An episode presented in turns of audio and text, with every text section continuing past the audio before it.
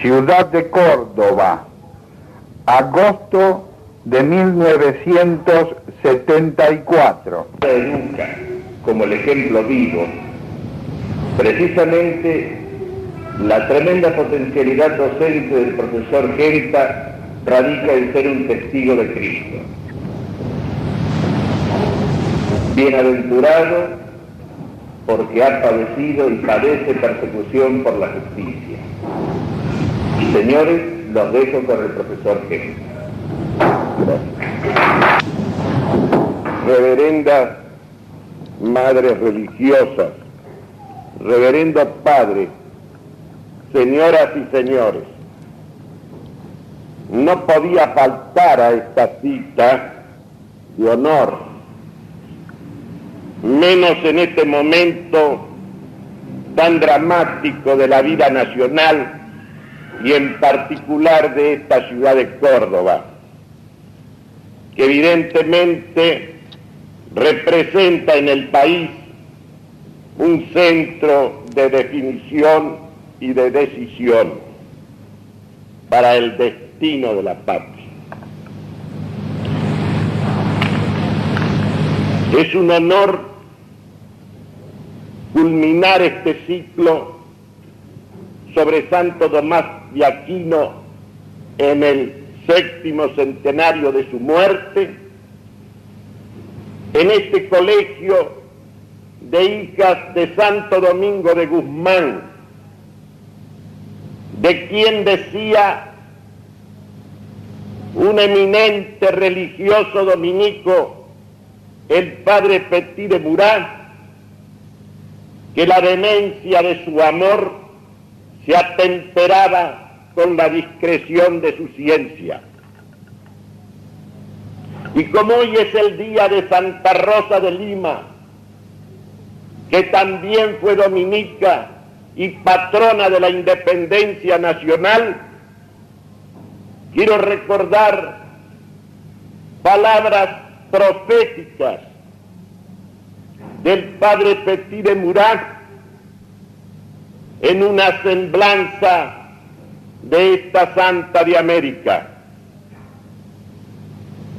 Decía el padre Petit antes de morir, ya en un retiro definitivo del mundo, al cual solo permanecía unido a través de un grupo de fervorosos discípulos en Tucumán. La faz de Santa Rosa se extiende como un cielo de reproches ardiente sobre el frívolo catolicismo de los americanos. Ella no sonríe pensando que ya hemos dilapidado casi los bienes que nos obtuvo sin que el caudal de méritos se haya renovado. Su día el día de Santa Rosa de Lima declina y pronto, si no reaccionamos, seremos visitados en las tinieblas por un baño de sangre y de fuego. Ya estamos en la visita de ese baño de sangre y de fuego. Por eso recuerdo sus palabras, porque me corresponde a mí hablar esta noche de la política de Santo Tomás de Aquino y de proyectarla sobre nuestra actualidad nacional. Porque muchas veces como advierte Charles Peguy, la filosofía no va a la clase de filosofía. Es claro que ella se desenvuelve en lo que se llama el tercer grado de la abstracción. Es claro que ella consiste en una meditación acerca de la esencia y del fin de lo que existe. es claro que ella eleva la inteligencia a la contemplación, como diría Platón, de las esencias en su, en su cielo inmutable. Pero el hombre no es un puro contemplativo, aunque la contemplación sea la actividad más alta y final. El hombre es una inteligencia carnal. El hombre tiene una existencia concreta, individual, social y política. Es como decía Aristóteles, un animal político. Por eso Platón nos ha dejado el itinerario real y verdadero de la filosofía, que no puede, no puede desligarse jamás de los problemas concretos de la existencia. Ella estudia justamente la existencia a través de la esencia, pero cuando el hombre se recoge en la meditación esencial, es para luego volver sobre los problemas concretos que constituyen su responsabilidad en esta vida, a los efectos de proyectar sobre ellos el resplandor de la eternidad. La política para Santo Tomás, discípulo en todo lo que atañe al orden natural, del gran maestro de sabiduría humana que fue Aristóteles, maestro de aquellos que saben, como dice Dante en la Divina Comedia. La política para Santo Tomás es sabiduría, no la sabiduría absoluta, porque no es contemplación, sino sabiduría práctica que se nutre de la contemplación de los principios últimos y fundamentales de la realidad, pero que consiste en obrar, en obrar ese conocimiento en la realidad, en las situaciones concretas, por lo cual, al lado del conocimiento de lo universal, el prudente que ejerce la política, la función del gobierno político, ha de conocer las situaciones singulares, concretas y existenciales. Y el prodigio de la prudencia se obra cuando el que gobierna es capaz de conjugar lo sustancial con lo circunstancial. Cuando la presencia de la sustancia, de la esencia de la verdad, de la realidad última de las cosas, se hace patente y presente en la solución concreta de los problemas que hacen a la convivencia humana, por ejemplo.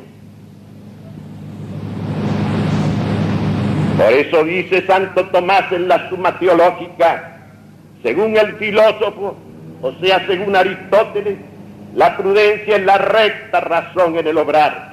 La prudencia es sabiduría en el hombre.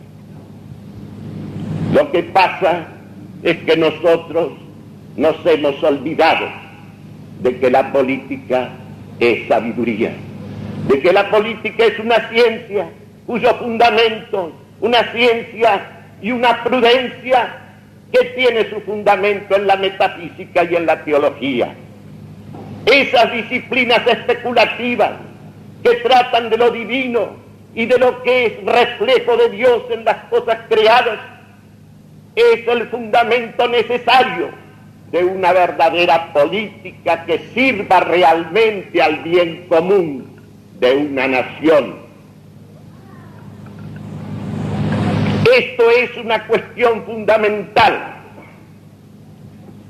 porque cuando la política no se funda en la metafísica y en la teología, en definitiva termina haciéndolo en la zoología y entonces el problema de las necesidades inmediatas, materiales de la existencia humana, se convierte en el, en el problema primero y principal de la existencia, como acontece en el día de hoy. Y ocurre que en esa mutilación de la verdad, en esa proyección sobre lo puramente temporal del hombre, acontece que hasta esos problemas tampoco alcanzan una solución estable y justa.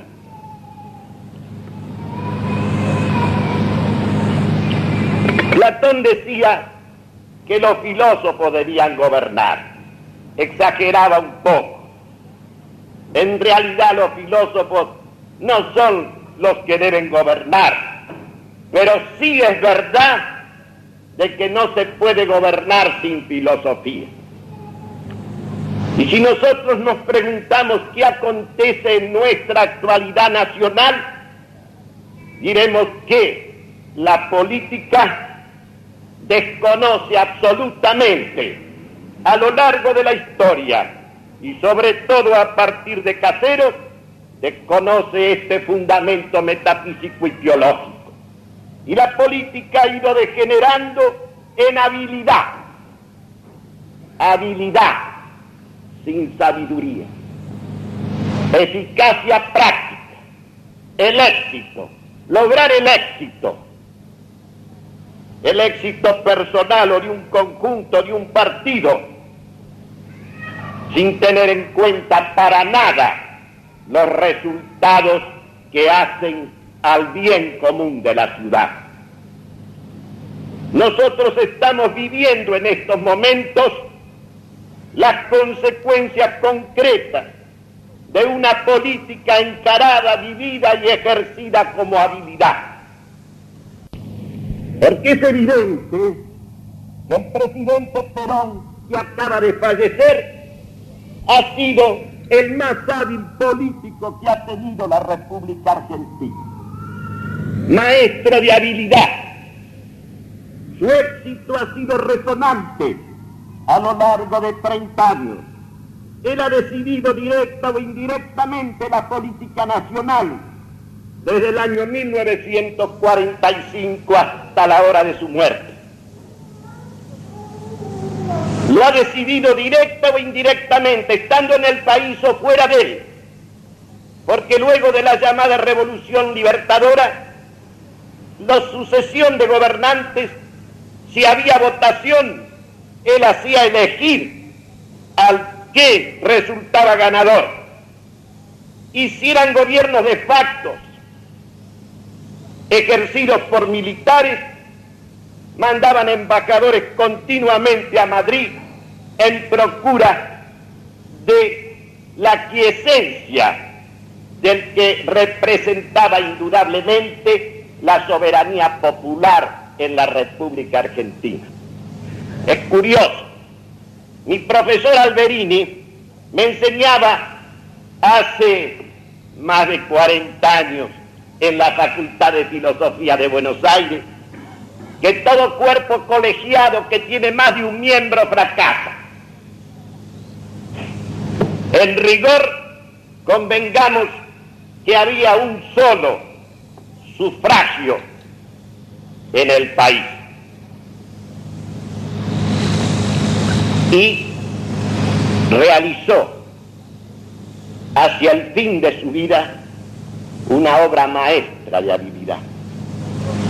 Estando en el extranjero, lejos de acá, logró concitar una unión, una masa, un caudal de sufragios como jamás ha tenido nadie en el país y logró unir la extrema izquierda y la extrema derecha, los católicos y los ateos, los comunistas y los nacionalistas.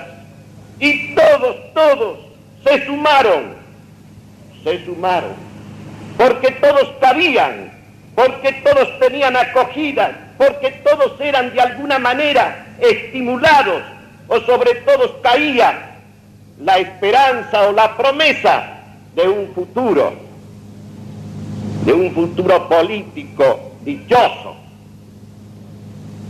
Y así logró esa masa del 60% de los sufragios, esa cosa arrolladora.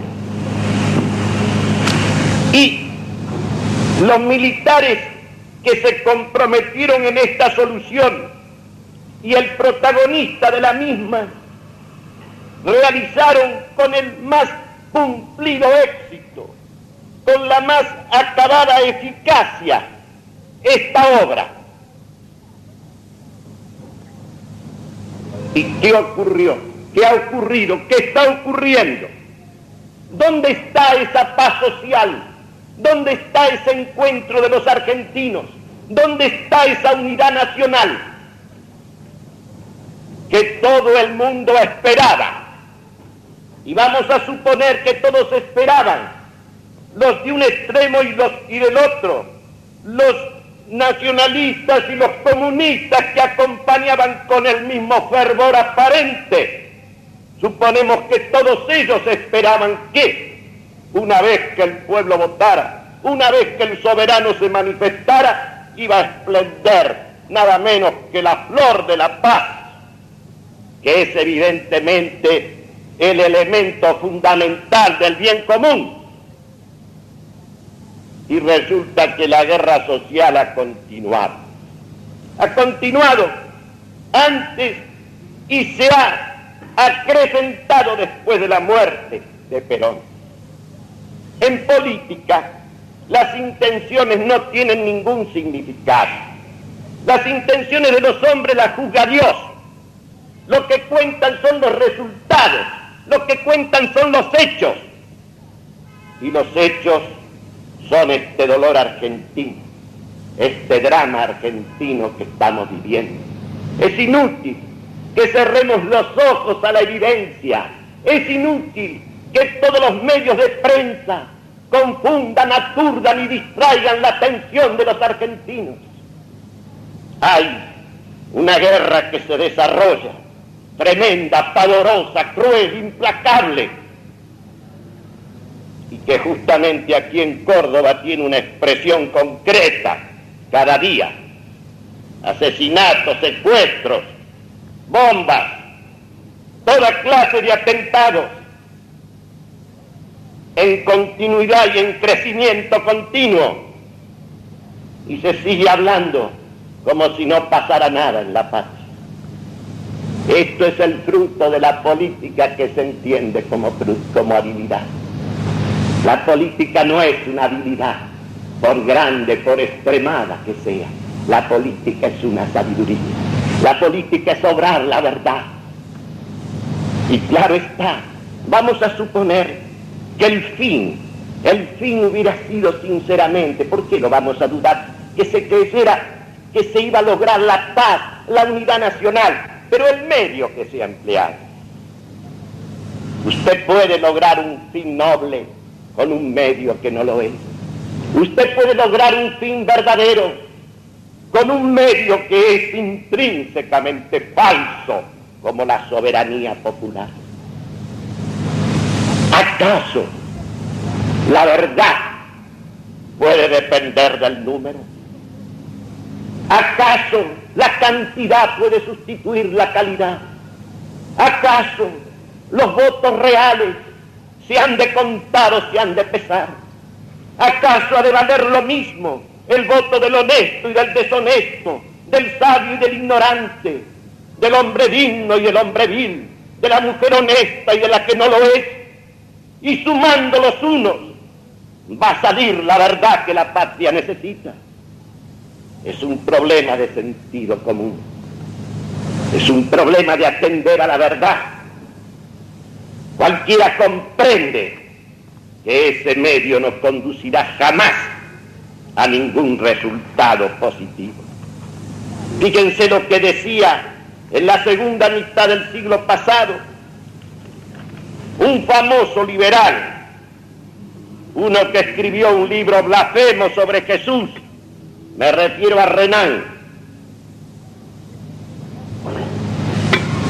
En la reforma moral e institucional de Francia, escrita después de la derrota de Francia en 1870 frente a Alemania,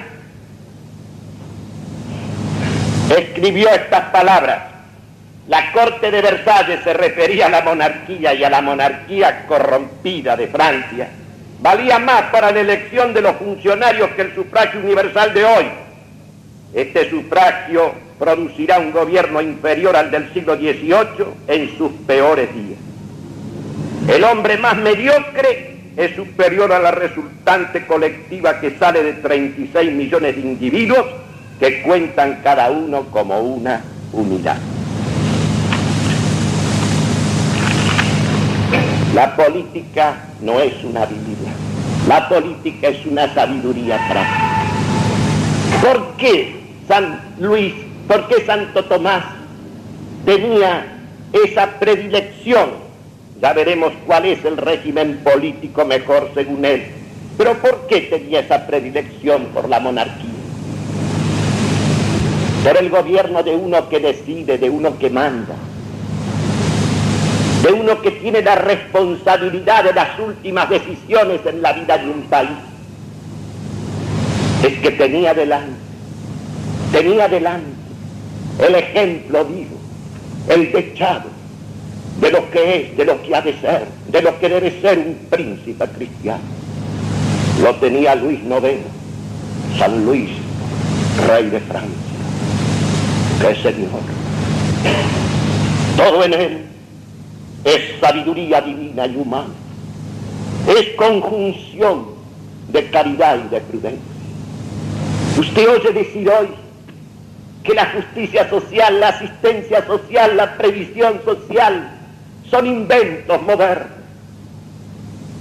En la oscura Edad Media, como la llaman, existió una justicia social una previsión social, una asistencia social, como jamás ha conocido el hombre sobre la tierra.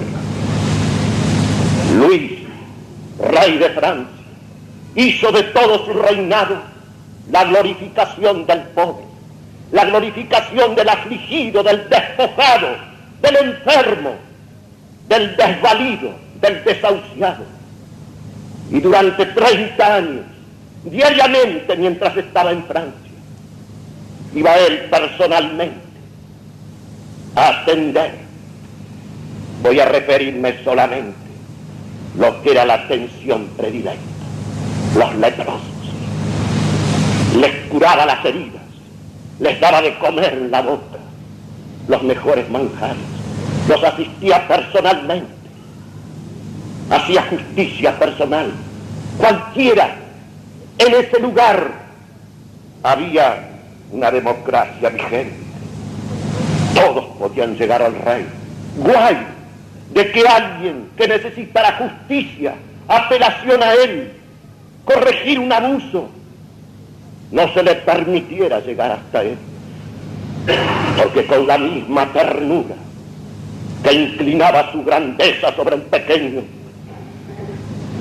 en ese extremo de humildad y de benevolencia suprema, mandaba también al patíbulo a cualquier tipo de delincuente. Porque era la misma caridad, el mismo fuego de la caridad, hacía obrar una cosa y la otra.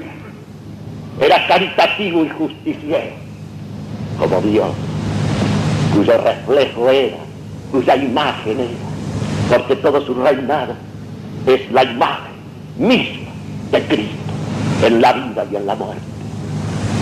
¡Qué gran Señor! Uno se da cuenta lo natural, lo natural que es el señorío, que es el dominio, que es la autoridad. ¿Qué cosa más natural que la autoridad? El dominio, el dominio del hombre sobre el hombre. No hablo solamente sobre las cosas, cuando ese dominio es la expresión y un auténtico señorío y una real superioridad que se ejerce con justicia y con caridad. ¿Qué cosa más natural, como lo enseña Santo Tomás, como lo enseñaba ya Aristóteles, como lo enseñaba Aristóteles? ¿Qué cosa más natural que el dominio como conducción, como orientación? De un hombre por otros hombres, de otros hombres por un hombre.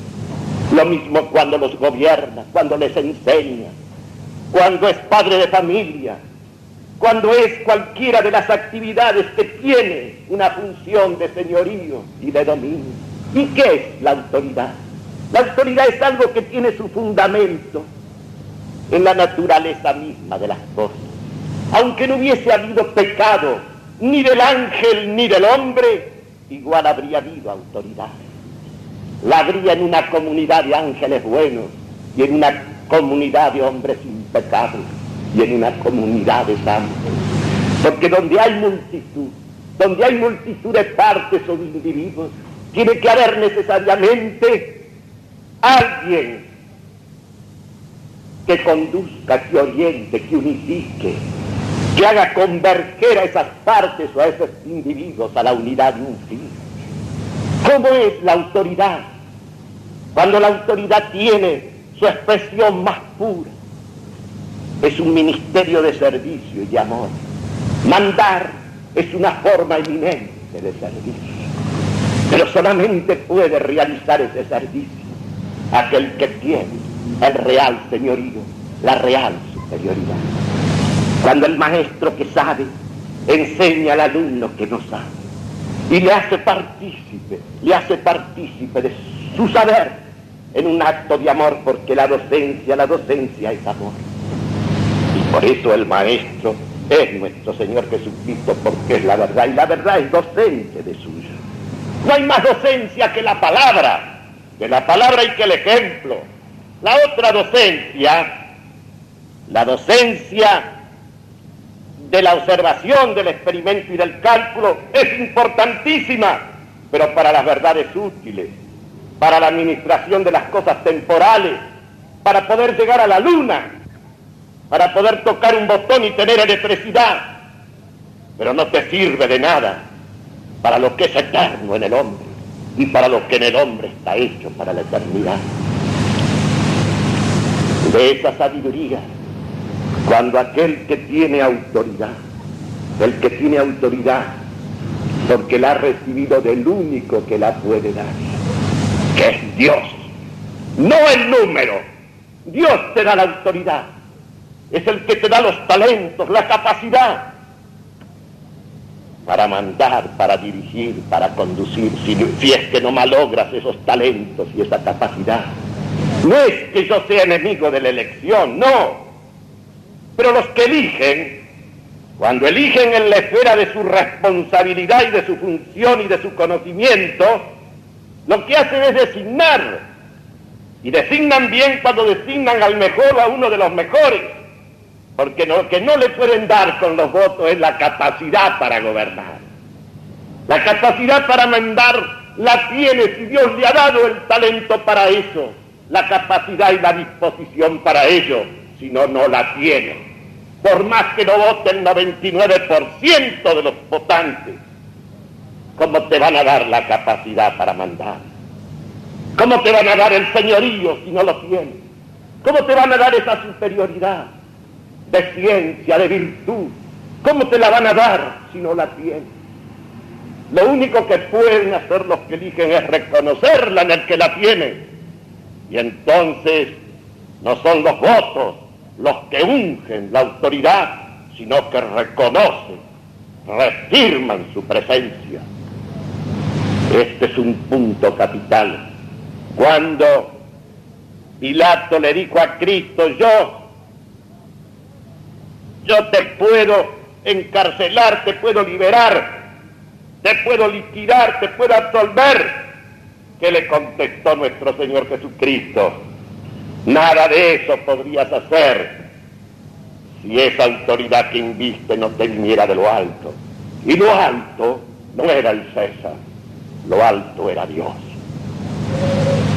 Por eso, un verdadero Señor gobierna elegido por el voto o sin elección de los votos Gobierna sirviendo al bien común cuando gobierna en nombre de Dios para servir a los gobernantes. La fuerza, la fuerza de obligar, La fuerza de imponer, la fuerza de castigar, no es inherente a la esencia de la autoridad. No. Es algo que ha añadido a la autoridad, ha exigido a la autoridad el pecado. La autoridad de suyo en su esencia es servicio, modo eminente de servicio. Hay una sola manera de realizar la igualdad posible entre los hombres, la igualdad real, hacia arriba, no hacia abajo por opresión, como el socialismo, sino hacia arriba, por caridad, cuando el que es grande se inclina reverente ante el que es pequeño y lo hace partícipe de la grandeza. Sin ir lejos, cuando uno lee en las páginas del Quijote, ese señorío, ese señorío de Don Quijote, ese trato, ese trato de honor, hasta a las mozas de partido, les habla como si fueran doncellas y les hace despertar en ellos el sentido de la dignidad de la criatura humana. Y cuando está con los cabreros, se sienta a su mesa. Pero no le habla como cabrero, como hablan los demagogos, los hábiles. A los cabreros le habla el más alto lenguaje de la lengua castellana. Porque el hombre es criatura de la palabra y ha nacido para ser levantado por la palabra hasta Dios que lo ha creado en la palabra y por la virtud de la palabra. Por eso esos cabreros lo sientan primero a su escudero a su lado, lo hace comer de su plato y beber de su, de su vaso y les habla a los cabreros ese discurso maravilloso sobre la edad de hoy. Y los cabreros lo escuchan embobados y suspensos. Esa palabra remontada los ha remontado a la más alta excelencia humana. La política es una sabiduría. La política no es sabiduría. Como la política ha venido siendo en la patria un ejercicio de habilidad, de hombres eficaces, de tácticos, de pragmáticos, que a cada uno le hablan el lenguaje que quiere oír. Y resulta que todos son príncipes cristianos, porque van a misa, comulgan, y al mismo tiempo les regala las mejores palabras a los comunistas con motivo de un congreso. A cada uno le habla su lenguaje porque no le importa el valor de las palabras, el valor esencial de las palabras, porque no le importa para nada la sabiduría. Y los resultados están a la vista. La autoridad no puede venir de abajo para arriba. La autoridad viene del que es Señor de los señores, de ese Padre nuestro que invocamos nosotros.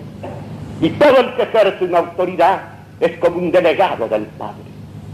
Es una función de Padre. Lo mismo la autoridad política, por supuesto la autoridad familiar que la autoridad escolar, que todo tipo de autoridad. Y el Padre, aunque no tenga muchas luces, pero tenga sentido común, que es una sabiduría ingenua, sabe ser caritativo y justiciero, duro y tierno a la vez, porque ese es el sentido de la justicia de Dios. A mí me parece bien que se repita como se repite ahora permanentemente, que Dios es amor. Es verdad, el Evangelio de San Juan lo dice varias veces y se repite, claro que es amor Dios, pero si no decimos a la vez que Dios es amor y es justicia, estamos en realidad confundiendo a los que oyen. Porque estamos diciéndoles que es amor, como si Él estuviera exclusivamente para perdonarlo todo y cayera en esa moral judaica de Espinosa, comprenderlo todo es perdonarlo todo. Claro que Dios es amor, si lo adoramos en la cruz, a la verdad crucificada por amor a los hombres, pero Dios es justicia. Su primer acto, la creación, fue un acto de amor.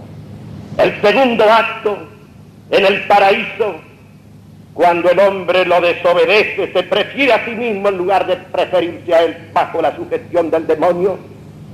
Dios es justicia. Quisiste estar sin mí, te dejo sin mí, librado a ti mismo, volcado sobre la nada, que es lo único que la criatura tiene de sí mismo, de suyo. Cuando Dios se hace hombre en un acto de infinita misericordia, asume el pecado de los hombres y muere por los hombres, ese es un acto de amor. Pero en el credo rezamos en la misa siempre que el último acto de Dios con nosotros será un acto de justicia. Y nadie puede pensar que va a ser una justicia, una justicia así, a la violeta. Uno se da cuenta, es la única cosa que me hace temer a mí, por ejemplo, morirme. Sé que me tengo que morir y me da lo mismo morir de muerte violenta que de enfermedad, pero le tengo miedo al que me espera del otro lado. Precisamente le tengo miedo a su justicia, aunque tengo esperanza en su infinito amor. Pero su justicia es severa y tremenda como debe ser la justicia. Dios es amor y justicia. Digámoslo así, para decir entera la verdad acerca de Dios y no confundir a la gente con un catolicismo blandengue, sentimental, irrisorio. Porque la verdad hay que decirla íntegra. Chesterton decía bien, el mundo está lleno de verdades que se han hecho locura porque han perdido el orden. Cuando las personas, o cuando las verdades, o cuando los valores se desquician, se desordenan, cuando no está cada uno en su lugar, pierde lo mejor que tiene, pierde lo mejor. Porque estar en el orden debido, eso es lo mejor que puede tener una criatura. Hay otro punto que quiero tratar fuera de esto, de que la soberanía política no ha nacido jamás en ninguna parte de las urnas, ha nacido del sacrificio de la sangre en los campos de batalla en una guerra justa, como nació la soberanía argentina. Y a lo mejor las urnas nos hacen perder lo que ganó el sacrificio de la sangre. Pero hay un punto también importante en el tratado sobre el reino de Santo Tomás que debo mencionar acá. Por su actualidad, el trato con los mercaderes, dice en el libro segundo capítulo 3, corrompe las costumbres de los ciudadanos, abre las puertas de muchos vicios, pues toda la preocupación del hombre de negocios es la ganancia, la cual siembra la codicia en el corazón de los ciudadanos. Crea la mentalidad de que todas las cosas son objeto de compra y venta, en detrimento de la buena fe y del bien particular. Los asuntos mercantiles son también contrarios a los ejercicios militares. Es conveniente, sí, agrega Santo Tomás, que la ciudad perfecta use moderadamente de los mercaderes, pero los mantenga lejos de la política. Hoy los mercaderes dirigen la política. Piensen ustedes, Santo Tomás, repitiendo aquí Aristóteles, maestro de sabiduría humana, no concebía siquiera que el hombre que estaba en la tarea del tráfico, de la ganancia, de la compra-venta, del provecho, a pesar de que sea una actividad necesaria en la vida de la ciudad, no concebía que eso pudiera tener significación política. Aristóteles iba más lejos. El ciudadano que se dedicaba al comercio perdía el ejercicio de la ciudadanía el tiempo en que estaba en esa actividad.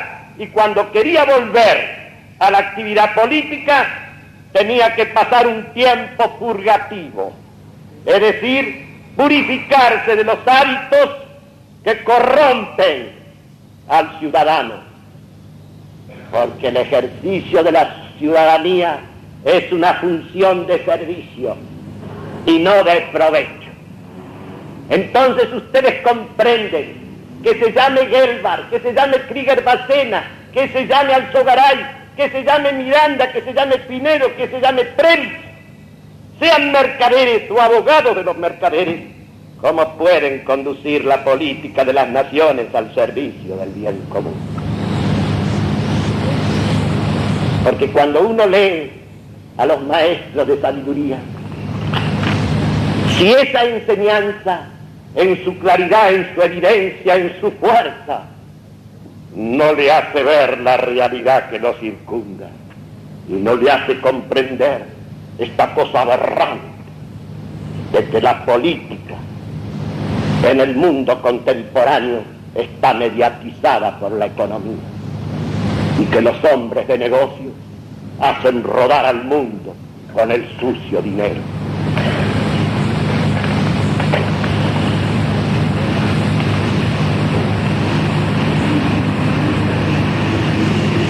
Voy a ocuparme ahora de la parte final de esta exposición que no debo prolongar demasiado, pero que eso sí, se podrá disentir conmigo, claro está.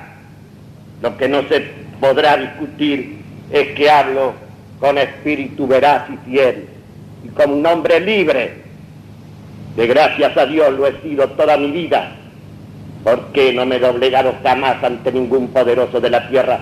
Sí, ante nuestro Señor Jesucristo, porque arrodillado ante Él, eso es la libertad. Vamos a ocuparnos del régimen mejor, según Santo Tomás de Aquino.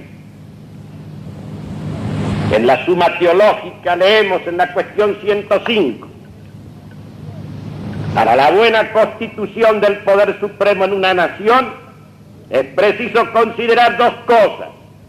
La primera es que todos tengan alguna participación en el ejercicio del poder, pues por ahí se logra mayor paz en el pueblo. La segunda se refiere a la especie de régimen y a la forma constitucional del poder supremo.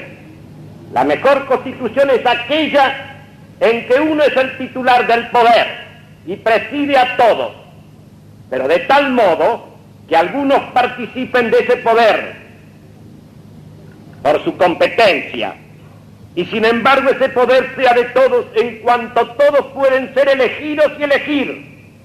Tal es la buena constitución política en la que se juntan la monarquía, por cuanto es uno el que preside a toda la nación, la aristocracia, porque muchos participan en el ejercicio del poder.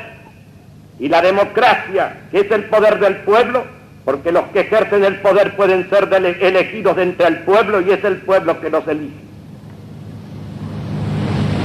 Uno que preside, o sea, uno que decide. Uno que decide. Luego está el cuerpo de los que aconsejan, de los que juzgan, de los que deliberan,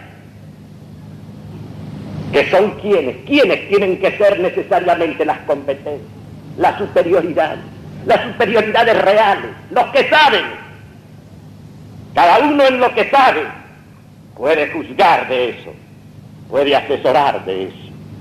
San Luis se dirigía a los grandes de su patria, los escuchaba a todos, pero decidía él. Porque si hay uno más de uno que decide, el reino ya está dividido y por lo tanto perdido. ¿Y en qué sentido la democracia, esta participación de todos? Claro está que sí. San Luis se la daba a su modo, pero aún en modo de elección. ¿Qué puede elegir? ¿Qué podemos elegir? Los que estamos acá. Y elegir bien. Cuando elegimos en el área de nuestra competencia de nuestro saber, de nuestra responsabilidad. Cuando elegimos, por ejemplo, en el área de nuestro oficio, de nuestra vecindad, de nuestra, de nuestra jerarquía natural. Cuando nosotros elegimos en la esfera de nuestras competencias, esa elección nunca puede recaer en el peor, nunca necesariamente tiene que ir hacia el mejor o hacia los mejores. ¿Por qué? Porque elegimos en la esfera de nuestra competencia. Todos deben tener participación, pero cada uno ha de tenerla. Tanto si elige como si es elegido en la esfera de su competencia. Este régimen, esta combinación, este régimen mixto de monarquía, de aristocracia, de democracia, es el que él presenta como, digamos así, un reflejo de eso mismo, que Dios, que Dios, que el plan de Dios se ha cumplido en los mejores momentos del pueblo judío que leemos en el Antiguo Testamento. Eso mismo, en cierto modo, es el gobierno de la iglesia. Él tuvo doce discípulos. Observen que no eligió para presidir al más amado, sino al que consideraba el más capaz de gobernar, que era Pedro. Y hay, y hay un cuerpo de optimates que en principio han de ser los mejores, los que alcanzan la plenitud del orden sagrado, los que continúan la tradición de los apóstoles. Y hay un fondo democrático, todos pueden, todos pueden aspirar al sacerdocio, todos pueden participar del cuerpo místico de Cristo, participan todos los que quieren hacerlo y reciben el sacramento del bautismo. Y todos pueden llegar, y todos pueden llegar en principio, nadie está excluido de llegar a ser el jefe supremo de la iglesia. Pero ninguna elección aquí es de abajo para arriba. Cuando los pares eligen a uno entre el pares, la elección es interpar. No es una delegación que sube, porque la delegación, como decía León XIII, por sentido natural es algo que va. Y si yo, en presencia de este gobierno, de este gobierno ideal, para Santo Tomás examino qué clase de gobierno es el que rige la República Argentina. Es también un régimen mixto. ¿Mixto de qué? De plutocracia internacional y de democracia popular. Esa es la mezcla. Y por el camino que vamos, y por el camino que vamos, marchamos hacia un régimen mixto más perfecto en la misma dirección, que será el régimen socialista, bajo el imperio de la plutocracia internacional. Porque socialismo y plutocracia son dos expresiones del mismo ateísmo contemporáneo. El socialismo en cualquiera de sus formas, aunque se presente a cristianado, no nivela hacia arriba, sino hacia abajo. Por eso todos los pueblos que de un modo o de otro caen bajo el régimen socialista y son sometidos a esa planificación de hormiguero que reduce a cada hombre a ser realmente una termita sumisa y laboriosa, aunque esté satisfecha en sus necesidades materiales, todas esas formas han sido promovidas, han sido financiadas y son sostenidas por la plutocracia internacional. Y observen lo que pasa en el día de hoy en nuestra patria. Y esta es la herencia desdichada de la habilidad del presidente Perón. Su muerte nos ha dejado un vacío pavoroso de poder. La universidad entregada como nunca al dominio total del comunismo, al dominio total del comunismo. Y la economía nacional no es una originalidad, esto viene de lejos entregada totalmente al dominio de la plutocracia internacional. Y observen el proceso. A medida que nuestra economía nacional se la va injertando cada vez más en el área soviética, avanza el comunismo en la universidad de una manera arrolladora. Por este camino, si Dios no permite otra cosa, y los hombres de bien no reaccionan como Dios manda, tendremos nosotros una Cuba ampliada en el sur del continente americano. Esta es una hora decisiva. O somos capaces de instaurar en la patria el reino de Cristo, que es el reinado del orden natural, porque Cristo es el autor de la naturaleza. La familia, la propiedad, la escuela, la universidad, la empresa, la profesión, el Estado, cuando responden al orden natural, responden a eso mismo que la verdad crea, a eso mismo que está en la ley natural. Y Cristo aquí ha venido, Cristo el autor de la gracia, Dios hecho hombre, ha venido aquí a corregir su obra, no, ha venido a restablecer lo que ha herido, lesionado, deteriorado el pecado, ha venido a confirmarlo y a santificarlo. Por la restauración en Cristo obtendremos esta expresión del ateísmo, del anticristo, que es el régimen combinado de la plutocracia y del socialismo en cualesquiera de sus formas.